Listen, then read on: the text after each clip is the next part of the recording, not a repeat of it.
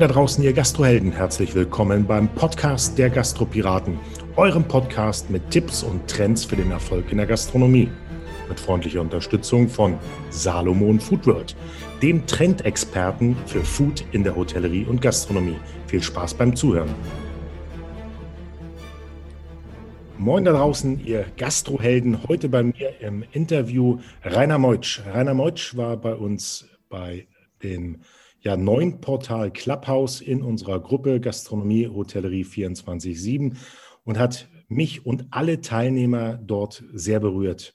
Wir haben Gänsehaut bekommen, wir haben ein Kloß im Hals gehabt. Und warum das Ganze so ist, das möchte ich heute mit euch teilen. Und deswegen freue ich mich riesig, dass Rainer sich die Zeit genommen hat. Er ist aktuell gerade in Amerika, in Los Angeles. Ich sag mal, moin Rainer und lass uns doch mal an deiner Story teilhaben. Moin, mein lieber René und meine Lieben. Ja, natürlich gerne deshalb, weil aus einer Vision ja eine Mission entstanden ist. Und das Ganze begann eigentlich in meiner Heimat im Westerwald. Ich bin dort wohlbehütet aufgewachsen. Mein Vater Bürgermeister und Omnibusunternehmer, das er von seinem Vater schon ähm, übernommen hatte, machte es gemeinsam mit seinem Bruder. Und eigentlich wollte ich nach meiner Ausbildung, meiner schulischen Ausbildung Hubschrauberpilot bei der Bundeswehr werden. Aber wie das so ist, nach vielen, vielen äh, gesundheitlichen Überprüfungen hat man dann im Fürstenfeldbruck festgestellt, dass das so eine kleine Verknorpelung irgendwo am Rücken ist. Und die können die ja durch Vibrationen der Helikopter, können die ja das einen Schaden verursachen. Da müssen sie womöglich mal eine Rente bezahlen. Somit wurde ich dann fluguntauglich bei der Bundeswehr und wurde auch ausgemustert. Dann sagte mein Vater, hier wird im Busgeschäft gearbeitet, da ist deine Welt. Gut, ich habe dann noch erst eine Ausbildung gemacht auf dem Landratsamt, also eine behördliche, aber dann hat mein Vater mich ins Busunternehmen geholt. 19 Jahre, 20 Jahre jung. Und ich merkte sehr schnell, wie schwer dieses Geschäft ist, weil wir hatten eigentlich im Winter nie Geld. Wir wussten nie, wir Kinder, ich hatte Bruder und Schwester, ob wir Weihnachtsgeschenke bekommen. Und weil, weil im Sommer war etwas Geld durch den Linienverkehr und Busverkehr, Schulbusverkehr da, aber im Winter, da stand eigentlich immer alles. Und so habe ich dann damals die Idee gehabt, diese berühmten Lorette Marton. Ich habe gesagt, wenn man im Winter die Menschen für günstigstes Geld an die Costa Brava fährt, mit den Bussen, die wir haben, das waren ja Reisebusse auch, dann könnte man dort einen Deckungsbeitrag einkalkulieren und der bringt uns dann über die Liquidität über den Winter. Somit entstanden damals die Lorette Mar-Touren, zehn Tage für 299 Mark. Und eine Anzeige in einer örtlichen Tageszeitung brachte direkt 500 Buchungen, zehn Busse waren voll, die Liquidität war da, wir haben Geld verdient und das Unternehmen boomte. Wir wurden auch eines der größten Busunternehmen in Rheinland-Pfalz und plötzlich wussten wir, dass wir auch Geschenke bekamen zu Weihnachten. Aber irgendwann war mir das mit den vier Rädern und Bussen zu wenig. Ich wollte ja immer in die Luft. Ich war ja schon im, im Traum Pilot und wollte dann ja gerne irgendwas mit Fliegen machen. Entweder ein Reisebüro, nein, das wird nicht gemacht, sagte mein Vater. Dann lass uns Flugreisen machen, wo wir Leute mit den Bussen zum Flugplatz fahren und sie fliegen dann weg. Nein, die Welt und auch deine gehört auf dem Boden. Alles, was vier Räder hat, das machen wir. Und so habe ich das zehn Jahre gemacht und ich wurde immer unglücklicher. Und dann habe ich nach zehn Jahren entschlossen, mich mit einem Freund, mit dem ich Fußball spielte und der auch schon ein kleines Hotel auf Korsika hatte, ein Unternehmen aufzubauen. Das hatte ich immer so als Vision, was Reisen organisieren sollte im Fünf-Sterne-Qualitätssegment durch Volumeneinkauf zum Zwei-Sterne-Preis Kunden anbieten. Und da wir kein Geld ja hätten, um Werbung zu machen, suchten wir uns Marken die dann unsere Reisen, die wir kreierten, verkauften unter deren Label. Chibo zum Beispiel, Bundeswehr Sozialwerk, unser erster Partner. Und als ich meinem Vater sagte, ich verlasse das Unternehmen, dann hat er ab dem Zeitpunkt keinen Ton mehr mit mir geredet. Er hat mich auch enterbt, er hat gesagt, wer geht, kriegt nichts. Und erst am Totenbett ein Jahr danach, er starb leider mit 58 Jahren, haben wir uns ausgesöhnt. Ich vergesse nie, wie mein Vater damals sagte, ich glaube, du hast das richtig gemacht, du wirst niemals wärst du ein richtiger, glücklicher Busunternehmer geworden. Du gehörst wirklich in der Luft und geh du deinen Weg. Ich glaube, diese Versöhnungssätze einen Tag vor seinem Tod, die haben mich dazu bewogen, was Großes initiieren zu lassen. Vielleicht wollte ich es auch meinem Vater einfach beweisen. So habe ich dann zu meinem Freund, dem äh, Kollegen, mit dem ich Berge und Meer aufbaute, gesagt, nach sechs Wochen, als wir am Start waren in den 80er Jahren, du Klaus, wir werden mal die Nummer eins in Deutschland mit dem, was wir tun. Und dann weiß ich noch, wie er sagte, ja, ja, Rainer, träum du mal schön weiter. Bei seiner Verabschiedung ist etwas früher, hat er das Unternehmen verlassen, hatte er vor 500 Leuten gesagt, damals sagte der, der Rainer, wir werden mal die Nummer eins. Wir sind die Nummer eins geworden und ich habe seinen Traum damals kindlich einfach abgetan. Ja, ja, Rainer, träum du mal schön weiter. Aber wenn man was Großes erreichen will, muss man Träume haben. So bauten wir Berge und Meer auf über Jahrzehnte und die Partnerschaften durch Chibo, durch RTL, viele Medienunternehmen brachten uns in eine gewisse Abhängigkeit von einem Großunternehmen wie zum Beispiel Chibo, Reisen, die wir ja dann machten. Und wenn dann eine Dusche in Marrakesch tropfte, dann musste ich aus dem Westerwald anreisen nach Hamburg und dann argumentieren, warum diese Dusche tropfte. Nun, das konnte natürlich passieren. Wir wuchsen und dann und dann entschloss ich, dass wir einen Gegenpart benötigen. Wir brauchen ein Gegengewicht zu Chibo, um das Unternehmen nicht abhängig zu machen. Wir waren glücklich, verdienten Geld, wir hatten schon fast 400 Mitarbeiter, aber wir brauchten ganz einfach ein Gegengewicht. Und da kam die Idee, Aldi anzusprechen. Und bei Aldi, Aldi, Aldi Reisen hatte ich so als Vision und ähm, habe 41 Sitzungsrunden, fünf Jahre lang von 2001 bis 2006 darum gekämpft, dass wir all die Reisen anbieten, die die unter ihrem Namen all die Reisen vermarkten, um eine Absicherung für unsere Unternehmung und für all die Geld zu verdienen, zu generieren. Nun, und immer wieder rausgeflogen. Nein, und wir machen keine Aldi-Reisen. Ach, wenn ein Flugzeug vom Himmel fällt, da steht Aldi drauf. Nein, das wollen wir nicht. Und dann habe ich am 16. September 2000 6 in einer großen Sitzungsrunde wieder präsentiert und wieder und wieder. Und einer der Albrecht-Brüder sagte damals äh, zu mir, Meutsch, geben Sie mir mal einen guten Grund, warum wir das mit Ihnen machen sollten. Er tippte mir so mit dem, Finger noch auf meine Schulter. Warum? Ich sagte, weil wir Westerwälder sind, Herr Albrecht. Wir, wir haben zwei Attribute, ein negatives und ein positives. Das Negative, wir sind hart wie Basalt. Das ist ein Stück unsere Heimaterde. Das Positive, wir lügen nicht. Dann schaute er mir gefühlt eine Minute in die Augen und sagt zu den Leuten, wir machen das mit dem Jungen.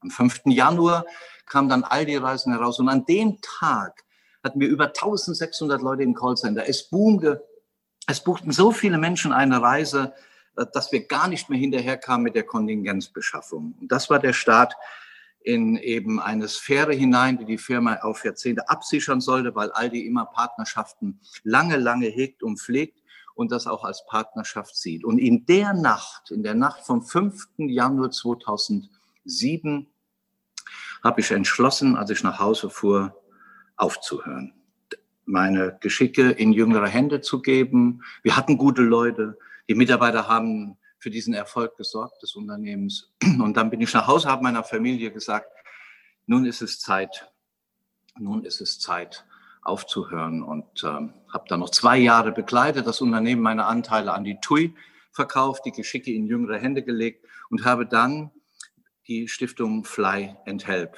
eben von Geld gegründet, was ich durch den Unternehmensverkauf bekam und habe mich zum Piloten ausbilden lassen. In Rheinland-Pfalz auf dem Flughafen Hahn, habe gelernt, ein Flugzeug zu fliegen und wollte dann das tun, was mein Vater ja im Prinzip machen wollte, wenn er Rentner wäre. Er hat uns immer gesagt, wenn ich Rentner bin, dann werde ich die Sydney-Oper mir anschauen, in Australien die Freiheitsstatue erleben in New York und werde zu Fuß über die Golden Gate Bridge in San Francisco gehen. Mein Vater starb, nie gereist, der ist nie gereist. Katwijk, Holland, das war das, was wir als Kinder mal erleben durften. Ja, und dann habe ich den Pilotenschein gemacht und habe mich sehr, sehr gut aus, ausbilden lassen. Im Jahr 2009, die Zeit habe ich mir genommen, ich war bei Rüdiger Neberg, Gott habe ihn selig, leider im vergangenen Jahr verstorben. Er hat mir beigebracht, wie ich Regenwürmer esse, wie ich Käfer knacke, wie ich im Schlamm überlebe, wie ich ohne Wasser drei Tage aushalte, wie ich Wasser aus Pflanzen heraushole. Eine Woche war ich bei ihm im Trainingscamp, war in den Nordholzener Marinefliegercamp an der Nordsee. Man hat mich abgeworfen in kaltem Wasser. Wie wird Rainer reagieren mit seinen ganzen Pilotenklamotten, wenn er abstürzt im Wasser? Wie kommt er da raus? Man hat mich in eine Pilotenkanzel in einem Ausbildungszentrum reingefärscht, die Kanzel auf den Kopf gestellt unter Wasser und dunkel gemacht. Und ich musste in dieser Dunkelheit aus dieser Kanzel raus. Abgeworfen dem Helikopter in der Nordsee und so weiter und so weiter. Also viele Dinge gemacht, vorbereitet über 24 Leitsordner voller Genehmigungen, Überflugrechte mir besorgt und mir dann ein altes Flugzeug, ein 35 Jahre altes Flugzeug in Amerika besorgt, habe es auch selbst rübergeflogen nach Deutschland im November, Dezember 2009. Es war eine Piper Cheyenne und die hatte 16.000 Stunden auf dem Buckel, 35 Jahre war sie schon geflogen und habe mir dann einen Co-Piloten noch organisiert, der ein bisschen auf mich aufpasst weil ich doch Angst hatte, weil ich noch nicht so viel Flugstunden hatte und hatte in meiner Radiosendung, die ich als 30-Jähriger begann bei Radio RPR1, die Sendung Mein Abenteuer, Gäste gehabt und ein Gast war der Arnim Stief und er war mal abgestürzt mitten in Manila mit seinem Sportflugzeug und hatte es geschafft, in dieser Großstadt die Maschine so gegen eine Hauswand zu fliegen, in einem 180 Grad Winkel angeklatscht und über die Tragflächen dann runtergerutscht, dass er Energie wegnahm und hat überlebt.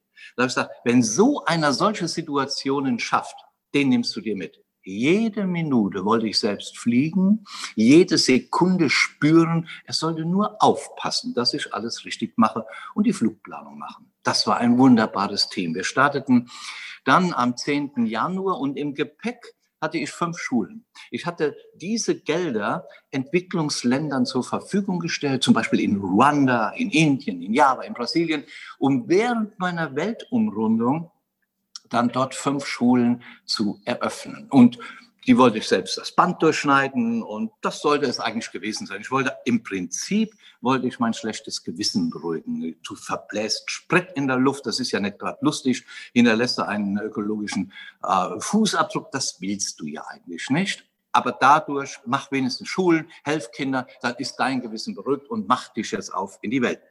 Diese Weltumrundung war die erste in dieser Form, die ein Deutscher gemacht hat. So tief eintauchend in diese Länder, sich ein Jahr Zeit nehmen, und ich flog los, flog über Spanien nach Afrika, kam direkt schon in Korruption rein, in Mauretanien, äh, in Nouakchott, der Hauptstadt. Ich stelle meine Maschine ab, da kommt einer. Ich wollte ja nur tanken und wollte über Nacht bleiben. Dann sagt er, gib mir 500 Dollar, sonst hast du morgen Sprit dein mit Wasser verseucht. Was? Ich will, das ist ein internationaler Flughafen. Gib mir 500 Dollar. Ich habe ihn auf 50 Dollar runtergehandelt. In Neuguinea, gib mir 500 Dollar, sonst hast du morgen zerstochene Reifen an deinem Flugzeug. Nein, ich, hey, das ist international. Gib mir das Geld auf 50 Dollar runtergehandelt. Jungs geholt, denen ich jeweils 10 Dollar noch gab, dass sie auf mein Flugzeug aufpassen. Ganz Westafrika musste ich nur handeln und Korruption und Backschisch und dies. Aber ich kam durch und nach Wochen kam ich in Ruanda an. Und in Ruanda, da war die erste Fly- und Help-Schule. Das war der 26. Januar 2010. Wir fuhren zwei Stunden von Kigali, zweieinhalb Stunden durch unwegsamstes Gelände, kamen in einem Dorf an und 1300 Kinder empfingen uns. Und ich weiß noch genau, wie ich aus dem Auto ausstieg und die Kinder kamen auf uns zu. Dann standen sie still, rechts und links, ganz ehrfürchtig guckten sie die Langnase an mich und den Arnim und meinen Fahrer Richard, der im Genozidkrieg, mein Fahrer Richard, hat als 14-Jähriger mit ansehen müssen, wie seine ganze Familie umgebracht wurde. 84 Leute verloren das Leben bei dem Tutsi- und Hudu-Krieg 94. Und er war mein Fahrer und ist für Versöhnung und für Verständigung. Und äh, es war ein unglaublicher Moment. Diese Berührung, die kleinen schwarzen Händchen, meine große weiße Hand, dieses Streicheln der Hände, dieses Anschauen der Blicke in die Augen, diese sanfte Sprache. Und da sollte die erste Flying-Halbschule entstehen. Ich habe so viel geweint, ich konnte gar nicht reden. Ich hatte mir Begrüßungsreden ausgedacht und konnte nichts sagen. Und da ist, glaube ich, bei mir das Wort Demut zum Tragen gekommen. Ich wurde so demütig. Durch Berge und Meer bin ich doch alles gewohnt gewesen. Die schönsten Sweden, die First-Class-Tickets, die, die schönsten Gegenden dieser Erde. Jetzt war ich da irgendwo in der Wildnis, mitten in Ruanda, irgendwo in den Vulkanusgebirgen, in einem Dorf, Nina Vimana hieß es.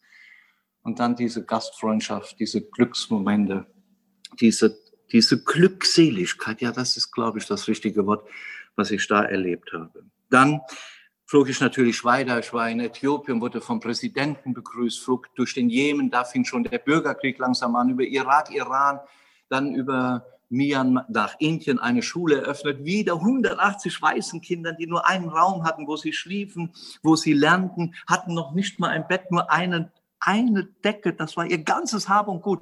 Da haben wir dann mehrere Klassenräume gebaut. Immer finanziert der Staat ja die Lehrer, das ist sichergestellt. Und wir waren Tage dort in dieser Schule, ging weiter über Myanmar nach Thailand. Ich wurde todkrank. Ich habe mir irgendwo einen Virus oder Bakterien eingeholt. Die Organe fingen nach und nach an zu versagen. Und Arnim, mein Co-Pilot, hat dann in Bangkok Ärzte auffindig gemacht, die mich behandelten in Hua Hin ich kam nach einer Woche wieder auf die Beine und flog weiter über die 10.000 Inseln von Indonesien, vorher Malaysia, Sumatra, eine Schule in Java bei den Ärmsten der Armen eröffnet.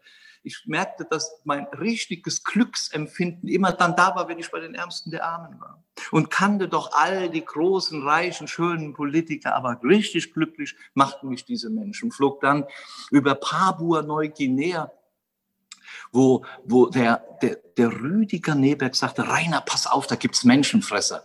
Die haben einen zum Fressen gern. Das sind Menschen einer Herzlichkeit, eine gigantische Insel, 2000 Kilometer breit, fünf Wochen lang Australien umrundet, die Sehenswürdigkeiten natürlich gesehen. Dann ging es über die Philippinen, die nächste Schule in Davao, eine Schule gebaut für Mädchen, die allesamt sexuell missbraucht worden waren. Jedes dieser Mädchen war da von den Familien verstoßen worden. 40 Stück hatten keine Schule. Diesem Heim haben wir eine Schule gebaut. Eine Julia, damals acht Jahre, sagte, damals zu mir, wenn sie in der Schule lernen würde, möchte sie mal Ärztin werden, sie möchte studieren. Jetzt, zehn Jahre weiter, ist sie 18 und sie studiert Medizin. Es ging dann weiter über Japan nach Kasaki. Wir flogen von dem Norden Japans nach Kamtschatka, das hätte uns fast das Leben gekostet. Wir hatten den Wind falsch berechnet und es war so stürmisch und wir hatten keinen Sprit mehr, weil der Wind uns auf der Nase war. Wir sind mit ganz wenigen Litern gelandet in Japan, in, in, in Kamtschatka in Russland, sind dann zu den großen Chrislis hin, in die Berge, in den Höhlen. Wir haben auf dem Flugplatz unter den Tragflächen geschlafen in einem Zelt, flogen von dort weiter über die Aleuten, das ist diese Inselkette, zweieinhalbtausend Kilometer, Richtung Alaska, landeten in Adak, dort auf einer Insel, wo seit drei Tagen das Versorgungsschiff nicht gekommen war. Wir hatten nichts zu essen. Arnim ohne Essen ist ganz schlimm zu ertragen, by the way. Und dann nach Dutch Harbor, schlechtes Wetter. Das ist das schlechteste Wetter unserer Erde, findet dort statt. Und da kamen wir rein in den Sturm. Ich habe die Maschine gelandet bei 45 Knoten Seitenwind. Das war Harakiri. Aber wir mussten ja runter, hatten keinen Sprit mehr. Dann nach Alaska, Anchorage. Wir sind mit Trappern hoch in die Berge reingeflogen, waren dort bei den Lachsfischern, sind durch Kanada über Las Vegas, meine Freunde Siegfried und Roy, auch Gott habe sie selig besucht. Sie hatten sich Zeit für uns genommen. San Francisco über die Brücke geflogen, dreimal kreisen dürfen im Sinne meines Vaters und dann natürlich zu Fuß auch mal über die Brücke gegangen. Mittelamerika stand an, all die Staaten, Mexiko, Guatemala, Nicaragua, Honduras erlebt, paar Tage da geblieben, sind dann in die Anden reingeflogen, über Kolumbien nach äh, Peru und ich erlebte auch Machu Picchu. Wurde höhenkrank, musste beatmet werden, weil ich die 4.000, 5.000 Meter nicht vertrug.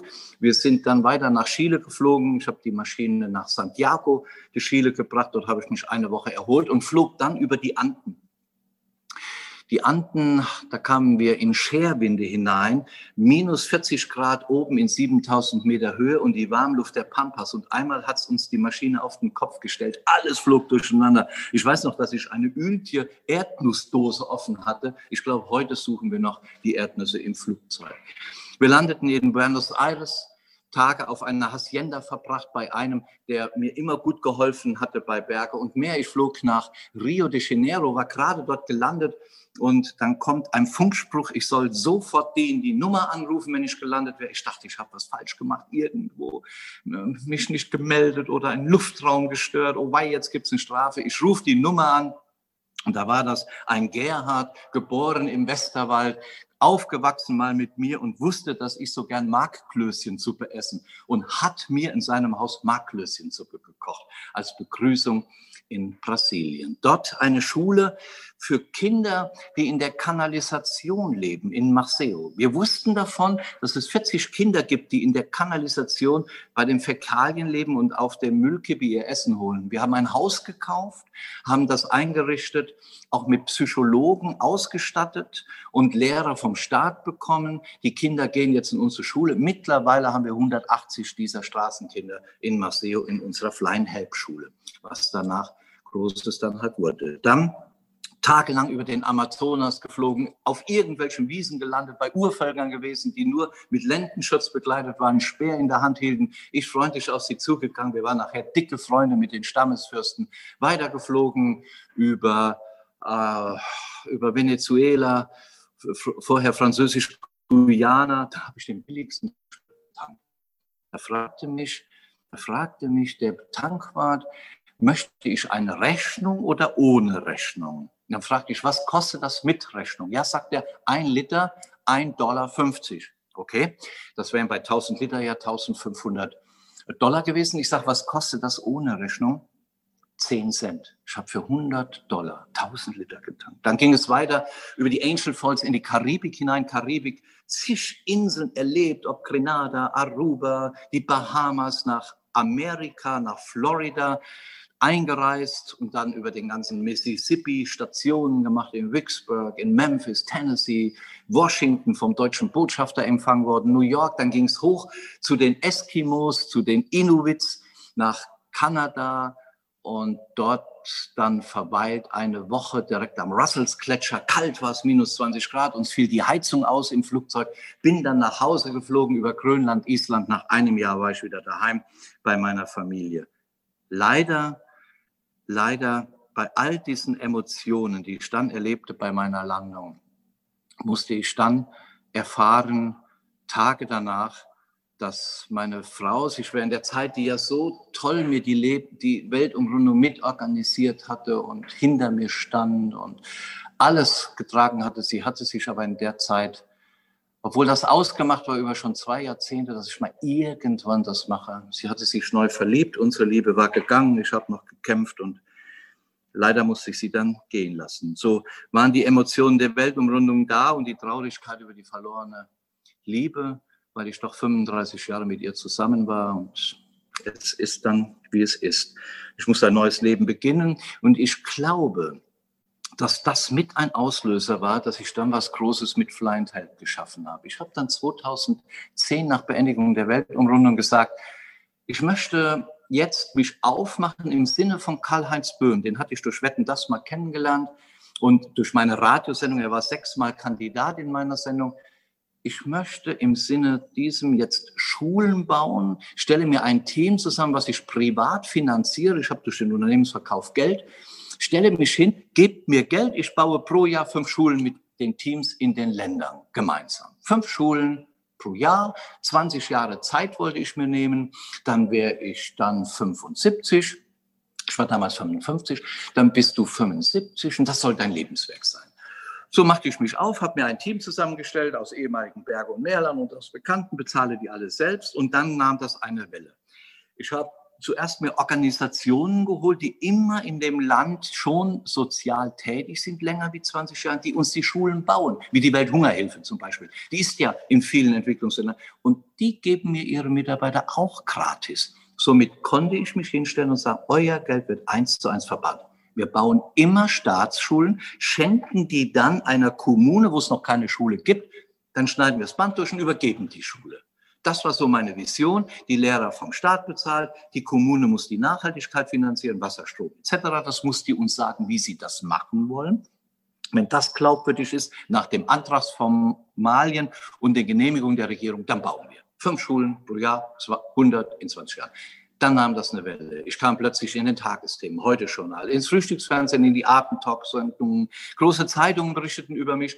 Die Firmen gaben immer mehr Geld, die Kleinen spenden die Schüler. Ich mache so 40 Vorträge im Jahr über meine Weltumrundung und Flying Help kostenfrei für Schüler. Entfachte Feuer bei denen. Sie wollten nicht als Fässer gefüllt werden, die Kinder. Nein, sie wollten Feuer entfacht sein und helfen mir mit Spendenläufen, mit kleinen Aktionen. Es kamen Feuerwehren, Gesangvereine, Institutionen. Es wurde immer mehr. Ich musste mehr Mitarbeiter einstellen, habe heute elf Mitarbeiter in Flying Help, die ich privat finanziere oder Sponsoren unterstützen mich auch mit Druck von Prospekten und etc. Alle Kosten, auch Reisekosten übernehme ich privat, jeder Euro. Und dann habe ich vor sieben Jahren das Spendensiegel beantragt von dem äh, Spendensiegel, deutsches Spendensiegel DZI. Und aktuell gelten wir da auch als mit einer der Vorzeigestiftungen.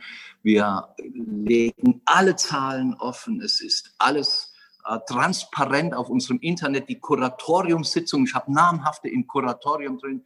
Ähm, Leute, die man ziemlich kennt, die passen auf und alles stellen wir ins Netz, alles transparent. Heute, nach jetzt insgesamt elf Jahren, haben wir aktuell 450 Schulen eröffnet. Wir haben 85.000 Kinder in unseren Schulen. In diesem Jahr werden über 90 neue Schulen ganz bestimmt entstehen, weil wir haben die Finanzierung für 70 Schulen schon stehen. Weitere 15.000 Kinder werden lernen und am Ende des Jahres werden wir die 500. Schule haben, 100.000 Kinder. Und durch diese sozialen Medien wie Clubhouse, ich habe dadurch euch kennengelernt. Äh, die Renés, die Toms, die Jacquelines und das hat mich so glücklich gemacht und bewegt, dass diese Leute, die in Branchen sind, denen momentan wirklich nicht gut geht, sagen, wir machen uns auf, wir nehmen uns Zeit und wir wollen eine Clubhausschule, die erste, das wäre Weltrekord wirklich, die erste Schule finanzieren durch Aktionen, durch Spenden, durch Ersteigerungen, Versteigerungen, was wir auch immer machen. Eins weiß ich, ich habe Freunde gefunden in der Welt. Wir sind in 45 Ländern tätig. Wir sind auf drei Kontinenten zu Hause mit unseren Hilfsaktionen, haben den vielen Kindern die Möglichkeit jetzt geschaffen, ein selbstbestimmtes Leben zu leben, durch Rechnen, Lesen und Schreiben. Sie müssen nicht das Leben verlieren, indem sie zu uns flüchten über das Mittelmeer und womöglich das Leben verlieren, weil sie, weil sie ertrinken. Sie sollen glücklich sein in den Ländern, wo sie aufgewachsen sind, wo sie ihre Eltern sind, die Freunde, die Familien, ihre Heimat ist da. Und ich habe durch die sozialen Medien, meine Töchter waren ganz stolz, dass ich mich endlich mal dafür hergegeben habe, auch weil ich Facebook nicht mache und Instagram, doch jetzt bei Clubhouse zu sein. Und jetzt habe ich gesehen, wie viele neue Bekannte, woraus Freunde entstehen werden, dadurch getroffen haben. Und wir gemeinsam, wir gemeinsam machen Fly and Help. Das ist ein großes Bild und jeder trägt als Puzzleteil mit dazu bei. Fly and Help sind wir. Ich stehe als Protagonist und Verantwortlicher vorne. Aber den Erfolg der Stiftung, das machen wir gemeinsam. Und das macht nicht nur mich glücklich. Glück vermehrt sich dadurch, dass man es teilt. Und ihr, die Gemeinschaft, seid ein Teil meiner Glücksempfindung. Lieber Rainer, es hat mich wieder wahnsinnig berührt. Ich danke dir für diese, ja, wirklich diesen tollen Einblick in einen Teil deines Lebens und vor allen Dingen auch in das, was du geleistet hast. Und wir möchten das unterstützen. Und wenn ihr, die uns jetzt zuhören, Lust habt, einen Teil dazu beizutragen, dann geht auf die Webseite von Fly and Help, überweist dort, auch wenn es nur ein Euro ist, denn dieser eine Euro kommt an. Und nehmt den Verwendungszweck Clubhaus Schule Dach für Deutschland, Österreich und die Schweiz und damit könnt ihr Kindern, die keinen Weg zur Bildung haben, den Weg zur Bildung ebnen. Denn ohne die Bildung werden sie niemals erfolgreich werden. Sie werden niemals ihre Länder vielleicht selbstständig führen können. Sie werden niemals einen ordentlichen Beruf haben. Und mit dieser kleinen Spende könnt ihr ein großes, einen großen Teil dazu beitragen und Großes bewegen. Vielen Dank fürs Zuhören und bis bald.